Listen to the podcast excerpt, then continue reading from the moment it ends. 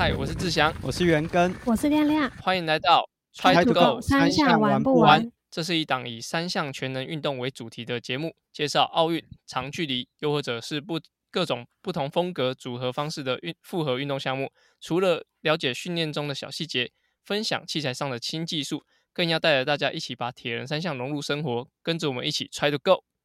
哦，你刚刚真的有偷练吗？我刚刚真的 有比比比前一次好很多吧？比前一次好很多，有有有有，好一点好一点。好一点点。好，在上周的时候，就是阿根开箱了他自己的新计时车，对不对？啊，好开心！好开心。哎、我看你的影影片，我都觉得哦，组一台车子的那个过程很很爽哎、就是我觉得那个东西虽然我我不会组车，对，但是我觉得看你那嗯个组的过程，我觉得很好玩。很疗愈。对，那其实，在铁人三三项的赛场啊，大家都会讲说要骑计时车，计时车。那其嗯实，在计时车里面，就是怎么讲？应该说就是呃，趴休息把的车子，就是跟其实还有一个是专门自呃自行车项目的计时车，其实这有点不太一样。在公路赛的，我们就叫 time trial，然后其实，在山铁的部分会叫做 trial on bike。哎，我先问一下亮亮好了，你自己觉嗯亮亮，你觉得这两个车款，你在你的眼中有哪里不一样？说实话，我觉得可能在我的眼中是差不多哎、我就觉得他们都是对啊，就是一个看起来很帅，然后手把握的地方感觉不知道哪里怪怪的的车子。那你有骑过吗？没有啊，哎、我好想骑骑看哦、上次有有嗯摸阿根那一台吗？我有看，美利达杯的时候嗯，有看过，对，所以在你的眼中，其实这两台车是不一样，哎、这是一模一样的东西，就你看不出哪里不一样。我觉得我看不太出来。其实现在的呃山铁车跟计程车已经越来越分明了，对，很普及，而且也很很快可以分分辨出它是不是山铁车。以我的，我等一下再请，嗯对我等一下请阿根讲一下比较呃细微的规则。其实我自己觉得，就是如果你的车架它有一只水壶，呃不不，它的车架里面有长水壶，有一根吸管绕出来的，那个百分之百是山铁车。那如果它的车车架都是扁扁的，你觉得都没有什么呃暗藏什么盒子？因为有些山铁车是可以装补给的盒子的，就是那种小小的置物盒，只要没有那些东西的，然后车架是比较扁，比较感觉你可以一一目了然这个车架的的实际的位置的话，那个就是公路的计时车。因为公路计时车它在蛮多规范上都是很严谨的。那山铁车因为要骑一百八十公里，而且大部分都是就是自己要带补给品，所以它的车子上面我觉得蛮明显，就是哎、你可以看到很多置物空间，然后它会有一个很明显的水壶的吸管出来，那这就可以很清楚分辨这是山铁车。那我这是我比较初步了解，那我接下来要请阿根帮我们讲一下哪里不一样。嗯，但我觉得在讲那个哪里不一样之前，哎，我蛮好奇，就是大家对这种车，就是有休息把这样子，就大家第一次看到的想象是什么？就是我以前也是从公路车啊、登山车这种比较常见，就至少你在车店很常可以看到。但是像山铁车、计时车，就虽然说现在铁人赛场很多，可是你也很难在一般的车店、脚踏车店里面看到。所以以前我一第一次看到的时候，就会觉得哇，真的很帅，而且就是你会感觉它的把手上面有很多功能，然后不知道什么时候要用什么。那、我记得，就我第一次去参加铁人三项的赛事，那个时候是最容易看到计时车的。我比那个爱河的铁人三项，那场边就是哇挂了很多这种车子，那你就会很想要仔细的去研究看看。然后甚至像可能像环法赛啊，他们有这种计时赛的时候，你就会想要看一下他们的这个装备设定到底是怎么样。然后我印象很深刻，就是如果大家有听过我和志强认识的话，就在骑阳明山的那个过程，杨志强那个时候就骑了一台山铁车在爬坡，对不对？对对对，呃，我那时候也只有山铁车，那时候真的是想要找到一台山铁车是蛮困难的，因为第一个车店本来就很少放，然后加上这种车在需求上面，就以前铁人三项赛也没有像现在一整年有超过十场、二十场，所以当时的就是比赛好像蛮少的状况。那大家想要找一台这样子的车都不容易。那一直到这几年，就是各个品牌其实在台湾说好买好像也没有，可是至少不会像以前能见度这么低。那我不知道，就是志祥，你一开始，因为如果这样听起来，你是不是第一台车就是山铁车啊？哦，也没有，我第一台车还是公路车。那诶，我就就当时就是在彰化一个车店嘛，然后那时候赞助我们，就是先全部的队员都有一台公路车，对，一台阿杠的的基本款公路车。然后到后来是因为我有比长距离赛事，然后才从一样是同一个品牌，然后才延伸出我我骑公路，哎，我骑计时车。然后我的那时候又有学弟妹进来，所以我的公路车就就空出来，我就把给他就是给其他人。所以我的第一台就是计时车的时候，当时我也只有一台计时车，所以我没有没有没有别的选择。所以阿根遇到我的时候，就我不是想骑山铁车爬山，是我只能骑山铁车爬山。所以那时候是那个这样的情况。嗯，那接下来就是讲一下计时车和山铁车的差异。就说真的，看起来都很像，它就是扁扁的，我会觉得它很像一条一一把巨剑，剑呐都是扁扁的，然后很流线型。我们一般的可能公路车，它可能有圆管或方管，所以看起来。不会像计时车来的整面，就是无论你从正面还是从屁股的位置往前看，都会觉得哇很扁平，然后可以化开空气。那无论是计时车还是山铁车，它视觉上都让你有这种感觉。但是其实你可以骑任何一台，只要有休息把，无论是计时车还是山铁车，你都可以拿把它拿去比铁人三项的赛事。但是很多铁人三项的赛事是不能把这个车款直接拿去。UCI 就是公路的计时赛里面去使用，那两种车款呢，它在设计上概念上会有点不一样。例如说，计时车它比较否这种公路的计时赛。那如果大家有在看，呃，无论是环法、环意、环西，或者是世界锦标赛，就有计时赛的这种比赛，短则八公里、十公里，可能二十分钟以内就会解决的这个路线，或者是比较长的。也都是在四十公里、五十公里，大概以这种 UCI 职业选手，他一小时就可以骑完。所以你可以想象，在一小时就可以骑完的路线当中，选手会用很极端、很极端的设定，就例如说他把手会超级低，然后整个就是头趴进去，几乎是不抬头的这个设定。但你可以想象，如果你把这个设定啊拿到铁人三项的赛场，无论你是比一一三还是二二六。那一骑就是可能两个半小时到四五个小时不等的时间，如果用那个设定，我可能下来是没办法跑步的。所以在铁人车的设定上面，它就会有比较宽裕的空间，让你在把手的设定啊，或者是骑姿的设定上比较符合长距离骑乘的需求。那另外一个就是补给，我们刚才讲说 UCI 的比赛大概都一小时就可以完成，所以很多选手他可能就只有在库管。塞一包 gel 或者是补给品就可以比完这场比赛了，甚至很多人就是连水壶都不装。可是像我们刚才讲说，铁人三项的比赛可能两个半小时到四五个小时，那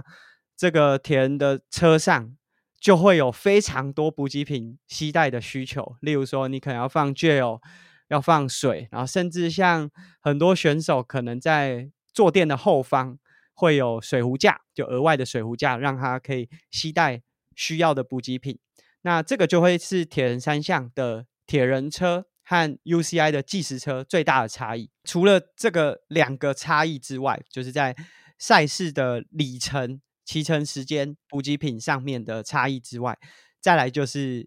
规范。因为 UCI 是一个赛事组织，它有一些相关的规范。那其中在车辆上面就有非常多非常繁杂的这个规则。那刚好大概在前两个礼拜吧，UCI 就是公布了最新的这个车辆设定上面的一些规则。那这个规则就非常多元，就是从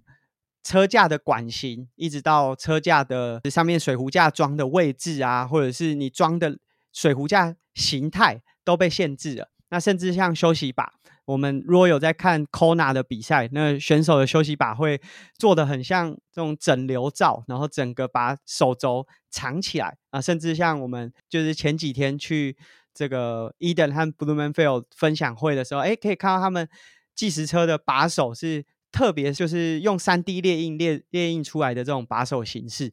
它几乎是量身定做。可是像 UCI 就不能这样，它在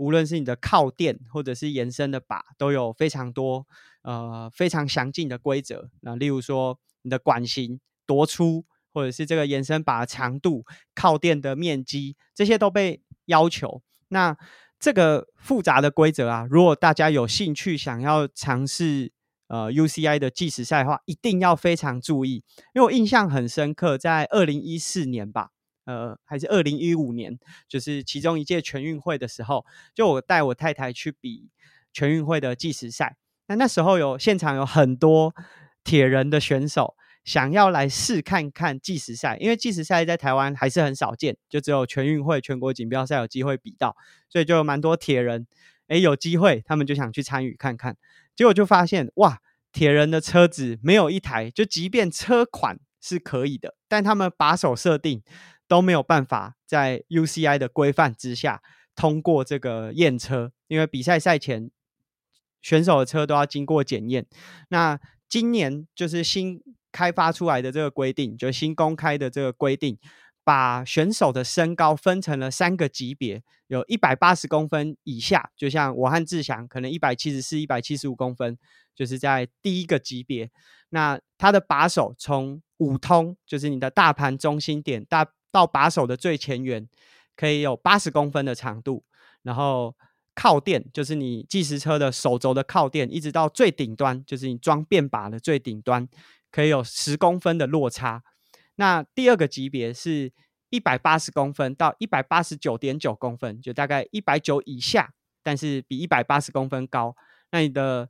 这个距离延伸的长度可以从原本的八十公分延长到八十三公分，然后落差。可以增加到十二公分，那还有第三个级别是一百九十公分，那你的这个把手的往前延伸可以到八十五公分，落差可以做到十四公分，所以它在新的规则呢，把这个身高集距在更拉大了，因为以前就只有一个集距，就是一百八十公分以下和一百八十公分以上，就只有这两种集距，但他现在把集距拉开之后，让选手的设定有更多元的空间。那例如说，呃，目前的世界纪录一小时世界纪录的保持人 Philip Garner，他的身高是一百九十三公分。那他在旧的规则的话，他的把手延伸只能八十公分，但他现在有八十五公分，所以代表他有可能又可以再打破世界纪录。所以 UCI 用这种很明确的规范，让选手几乎是在一个呃，你没有太多空间去做一些很大幅度的。更新或者是变化，所以你在一个固定的规范之下，然后剩下就是靠选手个人的实力。那相较之下，铁人赛就几乎没有限制。我觉得刚才志祥讲说，那个车辆上面有没有插吸管，是分辨计时车和山铁车的最大差异。不过，就说真的，你也可以在任何一台车上面都装吸管，就是你可 以像我有看过有那个。我那个选手，因为他担心说他趴休息把的时候没有办法喝拿水壶，所以他就把他所有的水壶都接了吸管，然后延伸到把手上，就是土炮改的。但是我觉得最好分辨计时车和山铁车的方式，当然这不是每一款，但是最好分辨的就是，如果这个车架是传统形式，就两个三角形，前三角和后三角，那基本上会。比较有机会是符合 UCI 规范的计时车，但如果它很夸张，例如说我们现在也有看过那种车子，就是已经感觉不像脚踏，不像我们想象中的脚踏车，已经像是一个怪兽。对对对对，就是非常夸张的形式，它也不是标准的钻石型的车架，那那个一定是山铁车，因为那个一定没有办法符合 UCI 的规范。哎，不知道刚刚听完这么多，就这些复杂的规则。亮亮，你有什么想法吗？就是对那个计时车和山铁车的这个设定或者是规则上面有这么多的差异？嗯，就是我觉得哦，真的管好多，怎么那么严格啊？对啊，然后我觉得我现在听完真的感觉会分辨。我觉得有时候在车店看到会有一台车，就是长得特别怪，它可能座管下面还是空的，就好像是没有座管。对，那种应该就是山铁车吧。我原本都想说那种应该就是是超贵的计时车。我原本以为它是超贵，没错啦。但是它不是计时车。对，我觉得大家可以有一个想法，就是计时车一定可以拿来比山铁赛，就是你只要有休息把，然后无论是不是 UCI 的规范，你只要是车子有装休息把，都可以拿来比山铁赛。但你如果在比山铁赛的过程骑的车子，未必可以符合 UCI 的规范。所以简单来说，UCI 提供了一个非常严谨的规则。那山铁赛呢，因为它讲求的是个人挑战，所以它让你有更多的空间去，呃，在这个器材上做一些变化。那你就是依照自己的能力去完成，无论是九十公里还是一百八十公里的自行车赛段，因为最后你还是要下来跑步，所以你的。单车就算设定的很夸张，骑得很快，那把你榨干，没有办法在跑步路段发挥表现。其实你的就这三项最后的成绩也不会太好。我看我的就是我的新车上面也有贴一个 UCI，代表我的那台它也是符合 UCI 规范，是吗？对，是就是其实我们刚才讲了 UCI，它是一个组织，它除了像我们刚才说限定了计时车的规范之外，包含公路车也会有一系列的规范，就包含说你的车辆呃管型不能太夸张，或者是有很多相关的规范，而且这规范其实非常非常多哦，就是它不是只有车子，它连选手身上穿的衣服。或者是你涂抹的东西，就是例如说你身上涂抹的东西，都有相关的规范。那甚至像今年新的规则是连对车跟在后面，就是我们看那个自行车赛后面不是会有很多对车当选手的支援车吗？就连跟车的距离，UCI 在今年新的规则当中都规范了。哎，亮亮，你要不要猜一下，说就为什么对车的距离要规范？就是跟在。选手后面要有规范，说要间隔多少的距离，你要猜一下吗？那我想问，他是不能间隔太远吗？还是他规定你不能间隔太近？不能太近，不能太近哦。嗯，怕他们偷偷给他东西，我不知道。志强，你觉得呢？哦，我有看那个报道，就是他之前在个人计时的时候。就算就算前面只有一个选手，因为其实后面对车是可以拿备车，就是准备一台，就是假如你前面的选手破胎或或任何机械失误，他可以马上换一台车。但是很多的对车基本上全部都把车子装满，就是就算不是那个选手车，他也把它装满满，然后开得很近，靠近那个选手。主要就是后面的对车其实是可以帮助他的风阻是有一个主流的效果，因为呃选手往前骑的时候，他的背后是会有老流的。然后那个延伸的距离，他他那报道有写，可是我不知道多少。但是所有的对车都会把所有的车子装满，因为我我猜是只有主将有啦，主将才会这样，就是 把它装满满之后，至少那个，因为他们都是基本上是开那种房车修旅，就是装上车子之后，基本上应该都有二点五公分，哎，二点五公尺以上就很高了。所以它的最后那个呃对车又可以开得很近的时候，它就可以帮助选手可以有一部分的可以减少那个老流，而且这个动作。就是在台湾的全运会，因为台湾全运会是不可以，应该我应该是很少看，很少看到有开对车进去可以跟在选手后面。但是像呃蛮多县市的选手，就是后面的教练他会骑比较大台的摩托车，然后站得比较高，然后可以帮助选手有一样这个呃风阻主流的这个效果。所以后面那个对车主要是它的规范是不可以开太近，然后因为它是避免。刚刚阿根讲就是呃有一些安全的规范，或者说选手会为了成绩变更好的一些规范。对，阿根可以再补充一下。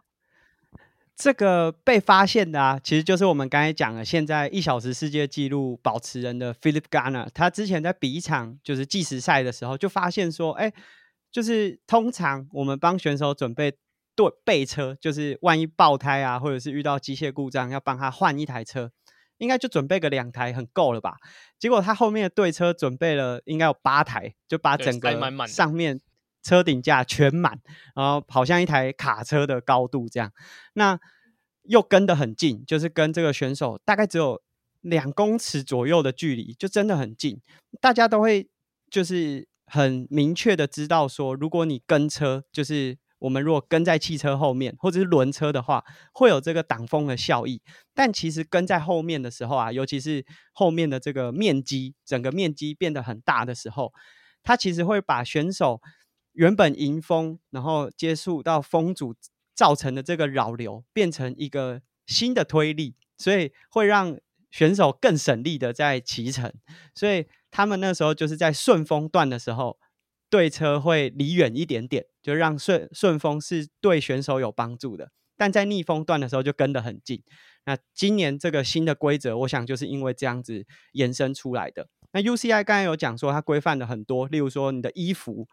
你不能有什么特殊的颗粒呀，或者是特殊的材质，然后让你的风阻变得很低。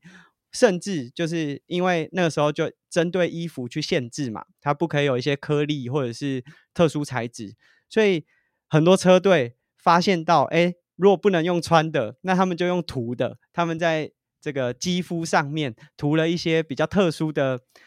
呃，我也不知道是什么东西，反正看起来就是对。基本上在计时赛这个项目，有点像 F1 赛车，它在。可就是没有被规范的地方，想尽办法，就是为了要增加那可能零点一秒的速度，然后让选手速度可以来得更快。那当然，在铁人三项这方面的规则都没有。但是第一个，铁人三项不会有对车跟车；第二个，你的衣服你当然也可以穿的穿的很复杂，或者你可以涂抹东西，但是那会让你的转换区的时间变得更长，而且像这些涂抹的东西也有可能让你散热变得不好，所以长时间。四五个小时，甚至你还有跑步，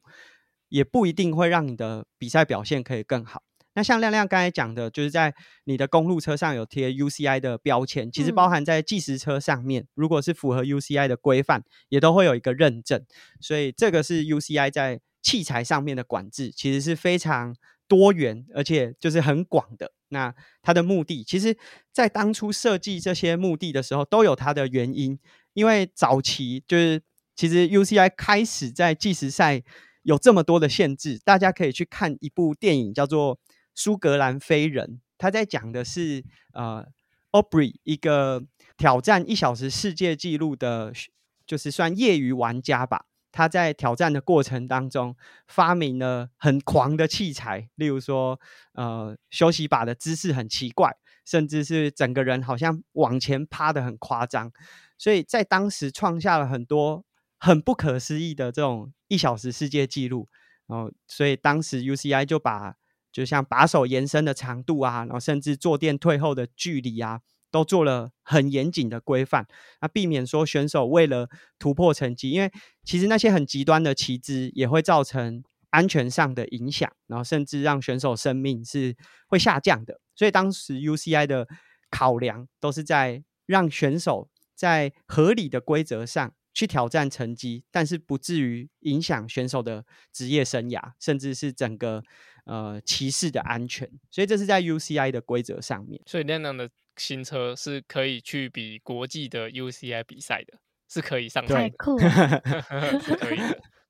诶，这个我想补充一点，就是呃，我们之前就是工工厂卖的就是一个车款，那其实那时候我们赞助车队。然后原本就是我们看那个呃车队在就环发车队上的品牌都还是有可以去比公路计时赛。然后当时我们的车队的一个成员，然后就是他拿了就是车款就直接去要去比就是公路全应该全锦赛。然后就是发现一验就是他还除了是同一个涂应该说涂装以外，它其实在管线的就是管材的大小还有还有点分别。所以我们那时候当时的。的选手就是因为这个关，这个这个关系，而且当时的那个应该执执行的裁判应该是莫大哥啊，莫大哥是一个就是 UCI，然后在 World c h a m 也是有涉猎的一个裁判，当时他就提出了这一点，然后那时候我们是就是我们的队员是非常的反抗的，就是说哎那个环法都可以都可以，结果那个莫大哥直接拿尺出来量，就说哎你这个就不符合规范，所以其实大家看很多车款，就算你的车款。跟环发的长一模一样，就是你看是一模一样，但是它很有还有很多很细的规则是必须要一个一个去量出来的。所以那时候，呃，当时那样也影响我们选手的心情。就但是我觉得明察秋毫还是蛮重要。虽然说 UCI 的规范实在太就是很细很细，但是台湾的裁判的技术或者说台湾的选手你要去比赛，那这些都是必须要认清楚的。虽然我们是填三项的。节目，但是我觉得借由这样，大家也可以更认识在自行车的设定上面，或是车款上面，其实它有非常多的细节。那像志祥刚才讲的，呃，莫大哥他也有自己的粉丝专业，叫做御风之节。那他在里面会分享很多在 UCI 的执法过程，而且其实他也有在呃铁人三项的赛场有一些工作经验，所以他会把这些相关的资讯分享给大家。其实很多大家看起来就是非常细的一些小细节，在国际赛都是。锱铢必较，所以这个是如果在国内的环境，其实早期我们在研究这些规则的时候，也是印了一大本的这种技术手册，然后一个一个对自己的车子。那因为有人有单位抓的这么严谨，大家的这个整体对于器材的了解也会就是更有 sense 吧。那整体的这个运动风气才会是比较正向，然后不会是大家都是随随便便来。那刚刚志强有讲到说，哎，同一款车款，其实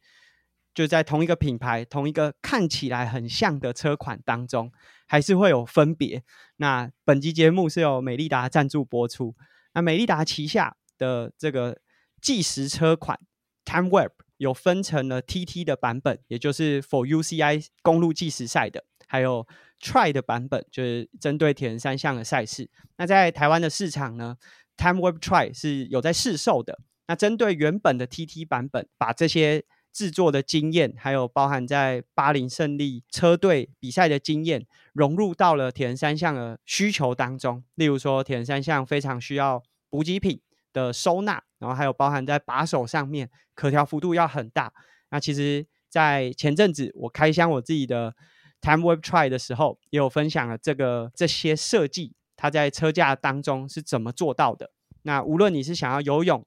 后起追赶，还是要持续把你的领先幅度扩大，Time or Try 都是三项赛当中自行车赛段非常具有破坏力的车款。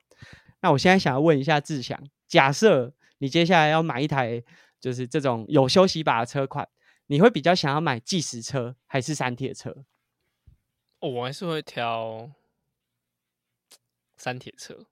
还是挑山铁车，对啊，毕毕竟，呃，我自认呐，我自认我自己去比公路计时赛是没什么拼头的，所以我就觉得，哎，那倒不如，因为我觉得这两个到到现在来说是很极端的两个车款，对我觉得挑选的时候一定要特别注意。但我觉得很少会有山铁的的人去去买错买到计时车，这个比较听的比较少，比较多是就是要计时就是计时车的买到山铁车比较多。但是我觉得在挑选上。当然，就是假如我之后要比长距，我很久没比长距。假如我之后要比长距离的话，山铁车的一些设计，比如说补给品的放置啊，那些对我来说是非常非常重要。所以我觉得在这两个车款的挑选来说，我也没有要比计时赛，所以我会比会以山铁车为主这样子。我觉得考收收纳的考量是我很大的。就重点这样。那如果是亮亮呢？如果你接下来想要，当然你才刚换车，这个 问题可能应该要再过个一两年再问你。但假设你想要买一台有休息把的车款，你会想要买哪一种？哪一种？我可能也是山铁车哎，因为因为我觉得我也不会啊，我也不知道哎。我现在现在问我，可能没有什么答案。就是我自己。最后选择了 Time of Try，主要当然也是因为我以后可能比较有机会的是比三铁赛。那我觉得这跟你比赛的情境会有很大的相关。第一个就是，哎，其实也是有一些选手他是会，嗯，两种项目都去尝试的。例如说我们在 Kona 的赛场也有看到有一些自行车选手，他会想要来跨界挑战看看。那假设你有想要尝试的话，当然会先以计时车为主，但说真的，我们刚才也讲说，山铁车最大的重点就是它在 fitting 的可调的程度比较有机会设定到比较符合铁人三项的车款。例如说，就像我们刚才有讲说，美利达把旗下 Time Web 分成 TT 和铁人三项的版本。那像已经加入巴林胜利车队的杜志豪，他的 TT 的版本龙头就降了超级低，那个真的不是一般人有办法驾驭的。我如果骑那个车，骑个九十公里。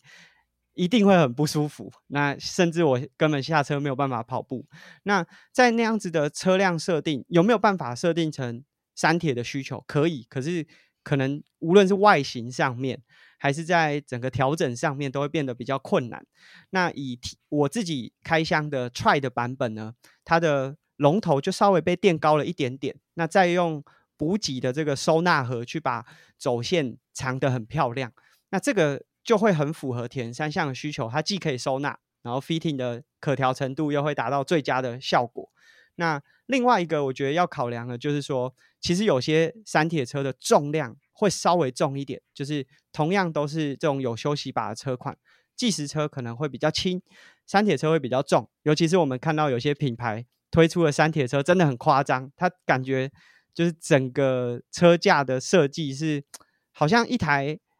小型的摩托车了。那它的重量，如果你要面对到是比较有爬坡路线的这些赛道的话，那可能就会比较有挑战性，所以这个我觉得是需要依照你的比赛情境去做考量。那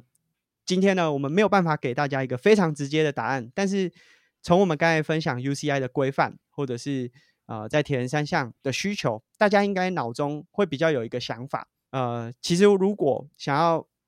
购买一台这种有休息把的车款的时候，除了你的比赛需求，还有一些需要注意的。那第一个就是外出比赛好不好拆装？因为像志强，虽然你遇到的那个状况可能不是山铁车，但是就有遇到过说出去外面啊拆龙头把手啊，然后把油管扯断，或者是很多不同的状况。那山铁车它在把手的设计上，一定都会比公路车来的复杂，所以在拆装上面是比较需要注意的。那再来就是呃主车的调整，这跟 fitting 比较有相关，哎，志强你自己在 fitting 的经验当中，你自己发现到说，就是在铁人三项的这种车款，或者是有休息把的车款，在 fitting 的时候有没有比较常遇到的问题啊？